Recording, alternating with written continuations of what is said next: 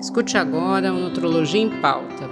Esse podcast vai transformar a sua saúde. Aqui é opinião baseada em ciência. Olá a todos, eu sou Andréa Pereira, médica nutróloga da Oncologia e Hematologia do Hospital Israelita Albert Einstein. Tenho doutorado pela Unifesp, pós-doutorado pelo Centro de Ensino ensino do Hospital Israelita Albert Einstein, também sou cofundadora da ONG Obesidade Brasil. É, eu estou aqui no nosso terceiro episódio sobre saúde mental. Hoje a gente vai falar de um tema muito atual, né? Com Henrico Torres, que é publicitário com carreira em estratégias de comunicação, marketing, mídias digitais e marketing de influência. Ele atuou no desenvolvimento de vários produtos, bens de consumo, telecomunicação, saúde também. Pós-graduado em psicologia do consumo pela PUC São Paulo, especialista em planejamento estratégico de marcas e de negócios por Londres, né, por uma associação de Londres, mestre em comportamento do consumidor por Ohio, Estados Unidos, e especialista em sociologia da Big Data, algoritmos, coisas que nós vamos falar aqui hoje, né? Obrigada, Henrico, né, por participar aí do nosso podcast. Eu acho que a gente tem que falar muito disso. A gente está falando esse mês sobre saúde mental e a gente não pode deixar de falar das mídias, né? Então, acho que a primeira pergunta de todo mundo, né? Se a gente pode se desconectar das mídias, né? Então eu tenho alguns dados aqui que hoje no mundo a gente tem mais ou menos 5,3 bilhões de pessoas conectadas. Dessas, 4,7 bilhões estão conectadas em redes sociais, né? E aqui no Brasil, a gente tem aí uma média das pessoas passarem 4 horas em redes sociais e 9 horas em internet. É possível a gente se desconectar das mídias? Olá, doutora Andréia. Muito obrigado pelo convite. Para mim é uma honra poder estar aqui uh, conversando e falando sobre um tema, como você mesma colocou, super atual. E as informações que uh, você trouxe, elas servem como justificativa para minha resposta, né, para a pergunta se é possível se desconectar das mídias especialmente das mídias sociais, que para mim é não. Porque, né, hoje, por exemplo, eu enxergo que a cada dia aumenta mais a interdependência entre a tecnologia e as mídias. E à medida, por exemplo, que cada vez mais é, o celular, por exemplo, passa a ser parte daquilo do que somos, quase um membro do nosso corpo, seja pela praticidade que o celular traz, seja até, enfim, para solucionar para questões relacionadas ao trabalho, o que seja, ele faz com que a nossa presença nas mídias sociais passe a ser inevitável. Então é praticamente impossível de se desconectar. Um dado que complementa alguns dos dados que você mencionou, por exemplo, é que é, a gente gasta, mundialmente falando, né, as pessoas gastam cerca de 6 horas e meia por dia conectadas na internet. É muito tempo. E parte deste tempo é destinado somente às mídias sociais, por exemplo, como você mencionou. É, eu acho que a gente está comentando muito sobre saúde mental esse mês, né? E uma das coisas que as pessoas culpam muito a piora da saúde mental são as mídias. Mas eu concordo com você, né? Que hoje ele é uma extensão aí da nossa vida, né? Então é mais difícil de você imaginar você desconectar. A gente tem que ter realmente estratégias para ter uma melhor saúde mental com a realidade atual, né? Que eu acho que isso é importante. Uma das coisas que a gente sabe que está muito ligado aí as mídias, né, são os algoritmos, que tem muitas pessoas que nem sabem, né? Então, por exemplo, o algoritmo vai definir, por exemplo, eu, eu pra, faço mosaico, então as minhas mídias sempre tem coisas de mosaico, sempre aparecem. Eu gosto de cozinhar, então também aparece coisas de, né, tem até um, umas mídias italianas que eu pego receita, alguma coisa árabe também, então acabar aparecendo, que não vai aparecer, por exemplo, a quem não gosta de cozinhar, eu sou médica, então aparece muita coisa de saúde, né? Como que isso influi? Né? A gente tem um papel aí do marketing muito importante na nossa vida, nas nossas opiniões, né, nas pessoas que nos seguem, que a gente segue, como que esse algoritmo influi? Acho que é até legal você explicar como é o funcionamento desse algoritmo dentro das mídias. Essa é uma excelente pergunta, porque é um assunto que faz parte de qual, todas as rodas de conversa, né? É, as pessoas estão sempre comentando: ah, eu fui comprar um abajur e agora não paro de ver abajur em todos os lugares por onde eu vou. Nossa, no meu feed gosto de gato e não para de aparecer é, gatinhos no, no feed das minhas redes sociais. A gente precisa entender que aqui nós vamos falar de algoritmos, né? Então a gente não pode confundir algoritmo que eu já que eu posso explicar rapidamente é, o que é com, por exemplo, ferramentas de marketing que a gente denomina retargeting ou remarketing. Né? O retargeting e o remarketing eles funcionam através de cookies que são é, instalados no seu navegador, forma a gente navega na internet e visita sites, vai ficando um, um, como se fosse uma espécie de uma informação ali no site que você visitou de que a doutora Andréia passou por aqui. E isso volta para você em forma de anúncio. Então, retargeting remarketing, eles voltam sempre em forma de anúncio. Então, quando você passa a acessar algum site qualquer, você vai ver anúncios do abajur aparecendo para você, do abajur que você procurou para comprar ou que você pesquisou. Agora, os algoritmos, os algoritmos funcionam de uma maneira diferente. Por definição, o que é um algoritmo? Né? O algoritmo nada mais é do que um conjunto complexo de códigos de computador. Né? Então, qual que é a função do algoritmo? Para que, que ele foi criado? A função dele foi criado para melhorar as nossas vidas, basicamente. Ele ajuda a automatizar uma tarefa repetitiva, uma tarefa já existente, né, que demanda diversas fases para ser concluída. O algoritmo vem e resolve aquilo num tempo recorde, eliminando completamente, praticamente, o erro humano nesse processo. Isso é a explicação, a definição básica de um algoritmo. Mas aí vem a pergunta, né? Como que isso se relaciona com a mídia social e o seu efeito no nosso bem-estar? Aí vem uma parte super interessante. Para que a gente possa entender isso, a gente precisa entender como funcionam os algoritmos da mídia social. Mais ou menos assim que eles funcionam. As plataformas de mídia social, elas determinam qual conteúdo entregar para os seus usuários. Elas determinam o que, que a gente vai ver na nossa timeline, por exemplo. O que nós vemos no nosso feed. Né? Uh, e eles fazem isso através dos algoritmos de rastreamento de comportamento. E aí é que entra a questão do gato, por exemplo. Não é que você procurou um gato para comprar e aí depois o gato fica aparecendo em todos os lugares, em todos os anúncios de todos os sites. A gente agora está falando dos algoritmos das redes sociais, das mídias sociais, que utilizam esse rastreamento de comportamento. Então, só o fato de você gostar de gato é o que faz com que eles apareçam constantemente na sua timeline. Então, basicamente, os algoritmos de mídia social, eles são projetados para mostrar mais sobre o que você mais interage. E aí, dessa forma, você é convencido a gastar, sei lá, mais tempo nas plataformas e isso gera receita para as plataformas, né? Então, assim que eles encontraram, foi este meio que as plataformas encontraram de evoluir o algoritmo e adaptar eles às suas redes. Então, eu acho que você tocou num ponto muito interessante, né? Que é essa questão de você procurar uma coisa parece que aquilo nunca mais te larga, né? Isso eu acho que gera, às vezes, um pouco de estresse. Isso também gera os comentários do tipo, acho que eles estão me ouvindo, porque eu falei tal coisa e apareceu, né? Então as pessoas se sentem muito uh, sem privacidade, muitas vezes. Apesar de que quando você tá na mídia, né, você tá realmente com algumas coisas da sua vida expostas, né? A gente tem isso também.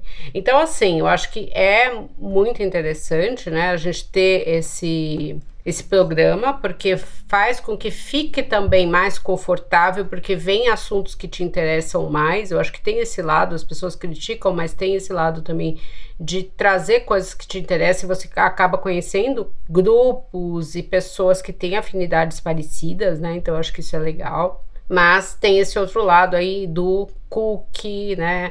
Do produto que fica te perseguindo e, e que gera às vezes um estresse aí nas pessoas. A gente sabe, por, por, exemplo, aqui no Brasil, a gente tem aí, nós somos o número do mundo, né, o primeiro do mundo em podcast, né? Por isso que nós estamos aqui gravando, né? Eu acho que o podcast veio para ficar no Brasil.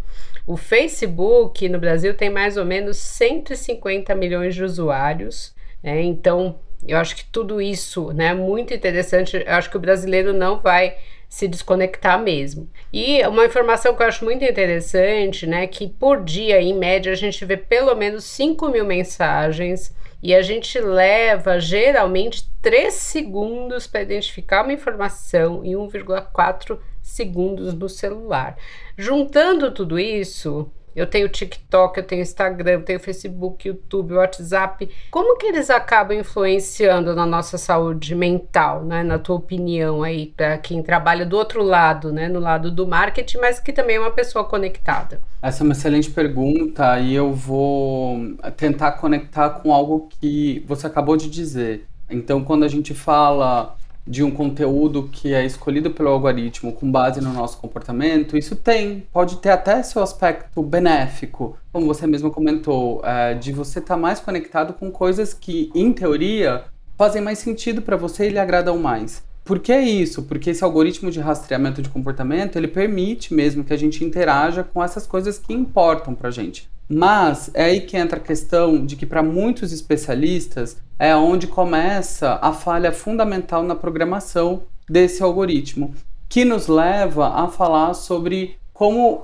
eles influenciam e acabam influenciando na nossa saúde mental. Então, para falar um pouco sobre isso, a gente precisa ter, a gente precisa, a gente tem que voltar um pouquinho no tempo de quando, para quando as redes sociais eram, sei lá, ainda recentes, tinham acabado de surgir. Quando elas surgem, elas usavam algo, um, um, um mecanismo chamado recurso cronológico reverso. O que, que isso quer dizer? Quando a gente acessava as nossas mídias sociais, as nossas redes sociais, elas mostravam o conteúdo com base no horário da publicação. Então, por exemplo, acho que muitas pessoas vão lembrar disso. Então, se você ficava um dia sem entrar no Facebook, quando você acessava, você tinha que scrollar, né, ou, ou deslizar a sua timeline por tudo que aconteceu nas últimas 24 horas até chegar nas postagens mais recentes.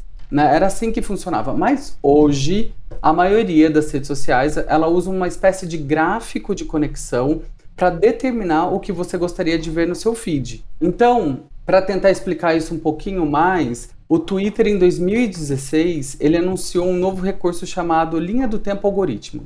Esse recurso, na época, ele tinha sido projetado para mostrar os melhores tweets ou posts em primeiro lugar para você. Todas as outras redes se adaptaram a isso. Facebook, Instagram, Instagram e todas as outras aplicaram esse recurso chamado linha do tempo algoritmo.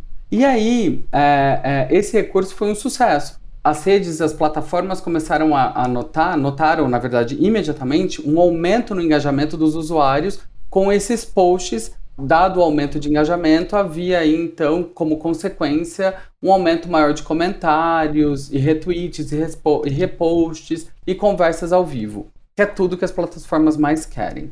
Aí é que entra a grande questão, doutor André. Por exemplo, a pergunta é: mas o que que torna um post ou um tweet que seja ser o melhor? Quem que determina isso para você? E aí que, que entra a parte da conexão com o nosso bem-estar. Porque a lógica de mostrar esse melhor post para você vem do algoritmo. Né? Então, é, a gente consegue, inclusive, eu, eu posso explicar aqui de uma forma bem resumida e simples como que o algoritmo faz essa escolha para você. Então, por exemplo, imagina que você, sei lá, vai mostrar é, mostra a três pessoas, né, três tipos diferentes de refeições. Você mostra salada, carne e massa para três pessoas diferentes. E aí você pede para que essas pessoas classifiquem esses pratos, né, com base nas preferências. Então a primeira pessoa vai lá e diz que prefere, por exemplo, carne em primeiro lugar, massa e salada em terceiro. A segunda pessoa diz que gosta de salada, massa e carne. E a terceira diz que gosta de massa, carne e salada. Então, com base nesses dados, a massa acabou, acaba sendo a mais votada. Porque, apesar dela não ter sido ranqueada em primeiro lugar por todas as pessoas, ela acabou sendo escolhida entre primeiro e segundos lugares, né, na preferência dessas pessoas. Mas a gente sabe, por exemplo, que nem todo mundo prefere massa. Algumas pessoas, né, sei lá, podem até gostar. Podem até comer, por exemplo, massa quando não tem uma outra escolha. Mas a gente definitivamente não pode afirmar que massa é o prato favorito de todo mundo. E mesmo que ele fosse, talvez, o favorito de todo mundo, vamos pensar, né? É, essas pessoas não comeriam massa todos os dias. Isso não seria nem algo recomendável ou, ou saudável. E aí é que mora o perigo. porque apesar disso, o algoritmo ele entende é, é, através desse raciocínio que massa é o prato preferido de todo mundo, é o que mais vai ter engajamento e ele começa a servir, a mostrar isso de uma maneira muito é, elevada. Né? Então, isso multiplicado pelo tempo que as pessoas ficam nas redes sociais, não só pode causar uma mudança nas crenças dessa pessoa, né, vendo aquilo constantemente, todo o tempo, você incita, você começa, você pode gerar mudanças no comportamento, inclusive, dessa pessoa, né, que de repente nem considerava a massa tanto assim, mas de repente ela passa ter... Desaparece tanto, né? Exato, exatamente. Agora, substitui né, o exemplo dos pratos por qualquer outro tipo de conteúdo. E é essa lógica que o algoritmo usa para mostrar para gente, para servir para gente é, como mais importante, como um post mais é, interessante. E aí que os problemas podem começar a acontecer, vários deles, inclusive. É, é interessante, a gente tem, né, uma hoje, atualmente, uma doença mental aí ligada a uma depressão, ligada às mídias, porque as pessoas veem, né? Porque todo mundo mostra o melhor, né? A gente está falando de algoritmo, a gente está falando de marketing, mas a gente também, as pessoas que estão lá também estão fazendo um marketing delas. Elas vão mostrar o melhor delas. E muitas vezes as pessoas veem isso, né? Falam assim, puxa, mas a minha vida não é tão perfeita assim, eu não sou tão perfeita assim. Isso é até né? O tema do nosso próximo podcast aí, que a gente vai falar um pouquinho disso. Então, acho que tem várias coisas ligadas a isso, né? Ligadas às mídias. E aí a gente pensa o seguinte, né? A gente começou falando disso, né? É possível me desconectar, mas eu tenho que me afastar das mídias, né? Na tua visão, você acha que essa é a solução? As pessoas se afastarem para elas se viverem melhor? ou a gente vai ter que ter um período aí de adaptação, de entender o funcionamento do algoritmo, de entender que a vida da pessoa na mídia é algo como a gente pode falar, fantasiado, porque você vai mostrar o melhor. O que, que você acha que é a melhor estratégia para a gente manter a saúde mental, né? O público que está usando isso aí. Pensando que a gente vê 5 mil mensagens, que a gente tenta pegar uma informação aí em menos aí de dois segundos, né? Então isso realmente tem um trabalho cerebral intenso. De tudo que a gente comenta sobre as redes sociais, é bastante. Uh, é muito importante falarmos sobre isso, sobre essa questão se elas são realmente maléficas ou benéficas e se é, nós nos devemos nos afastar delas, né? Eu acho que para poder responder essa pergunta é interessante citar algo que tem acontecido, esse fenômeno que é mais recente é, no mundo, que é a questão da polarização, né? Esse aumento da polarização e muito se discute, por exemplo, se as mídias sociais é, deveriam ser culpadas por isso. E aí, para auxiliar na minha resposta, né, se devemos nos afastar das mídias ou não, eu acho que a resposta para essa questão, se a polarização é fruto, por exemplo, de uma ação das mídias sociais, a gente tem que é, os estudos de pesquisas, né, eles ainda não, eles não são conclusivos nesse sentido específico, né? E os que temos, e todos os estudos que a gente tem científico que falam a respeito disso, eles estão bem divididos. Existe uma questão de que leva-se um tempo para que é, um, uma pesquisa seja feita, elaborada, analisada e concluída. Mas e a velocidade como as mídias avançam, como as mídias sociais avançam e como os algoritmos também evoluem, pode ser que a gente entre numa questão quase que retórica. E aí, assim, é, sendo objetivo, se nós devemos nos afastar das mídias para vivermos melhor, isso é possível? Eu acredito que não necessariamente. A mídia social, como nós dissemos no começo, né, ela não é totalmente ruim. Ela é parte da nossa realidade. É, e como a gente falou no começo, ela é inevitável nos dias de hoje. A mídia social, sim, é uma ferramenta extremamente valiosa que ajuda a gente, como você disse, André, no começo, a se conectar com outras pessoas, não só localmente, mas em todo mundo. Ela permite que você, enfim, crie, compartilhe, divulgue informações muito importantes. E isso, como está sendo feito agora, por exemplo, nesse momento, é a, o que o mundo mais precisa no momento, especialmente por tudo que tem acontecido. O que uh, eu sempre digo é que a gente deve criar um relacionamento mais saudável com as mídias sociais, para que a gente possa realmente se beneficiar sem se prejudicar, sem prejudicar o nosso bem-estar. E algumas dicas, algumas maneiras de como a gente pode fazer isso são como, por exemplo, se redirecionar para um conteúdo mais positivo nas mídias sociais. Eu sei que a gente acaba. É, a curiosidade faz parte da natureza humana, mas sabendo e se discutindo cada vez mais os perigos relacionados a um uso inadvertido das redes sociais, é muito importante que a gente se policie e redirecione o nosso conteúdo realmente para algo mais positivo. É importante também que a gente desconfie de conteúdo ideológico e dos seus próprios preconceitos.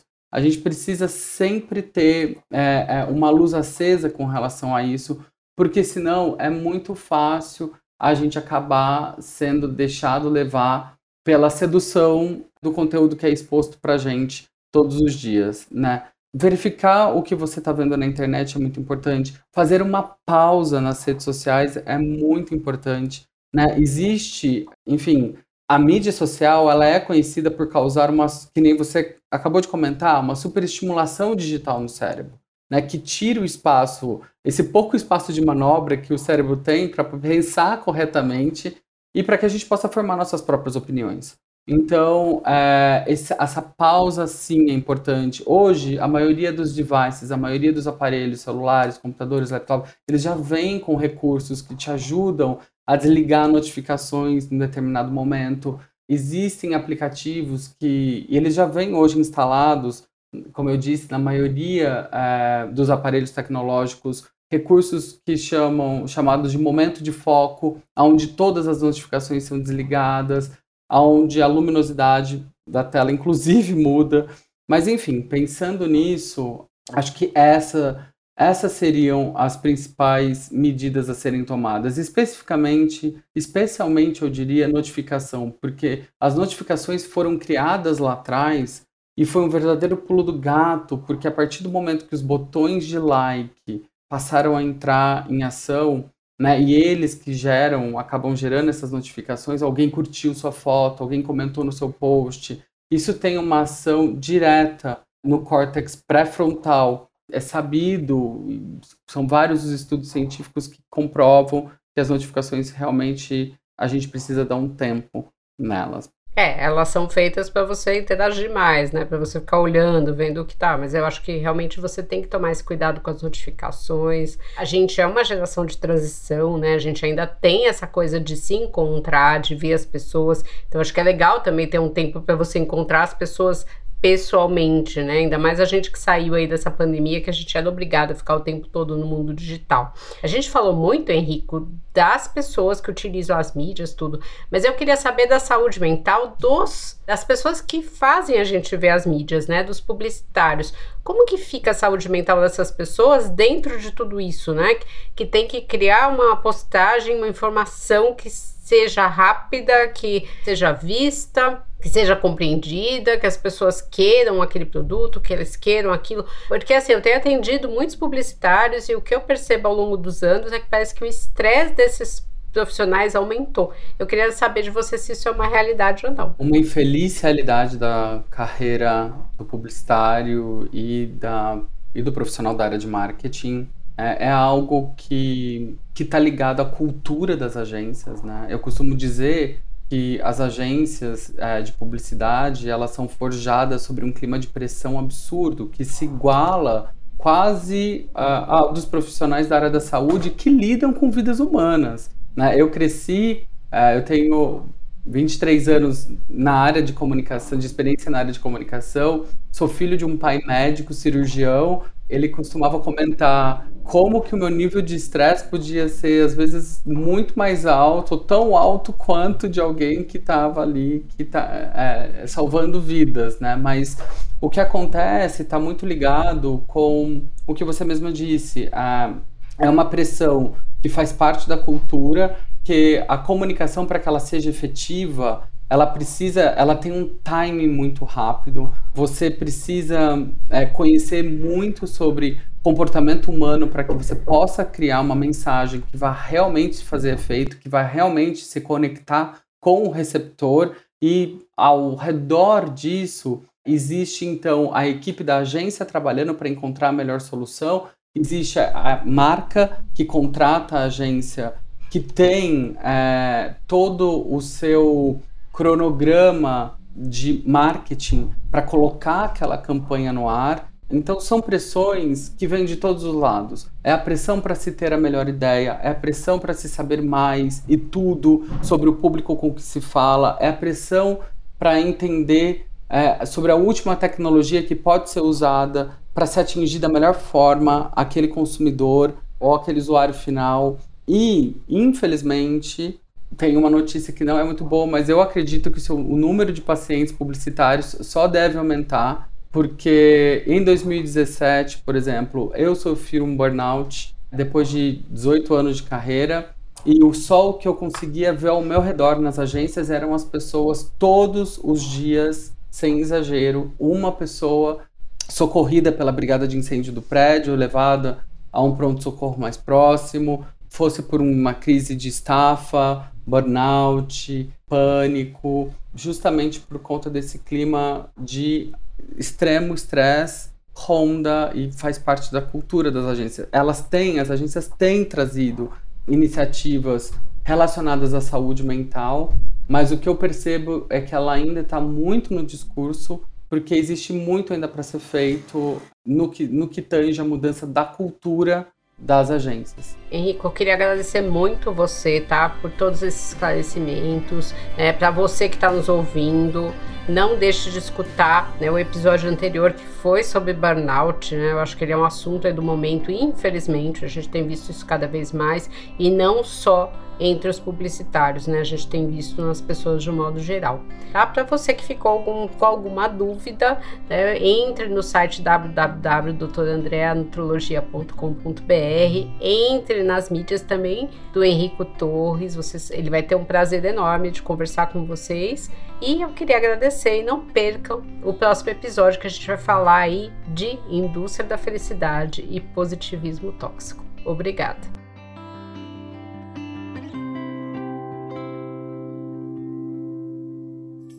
Uma produção, voz e conteúdo.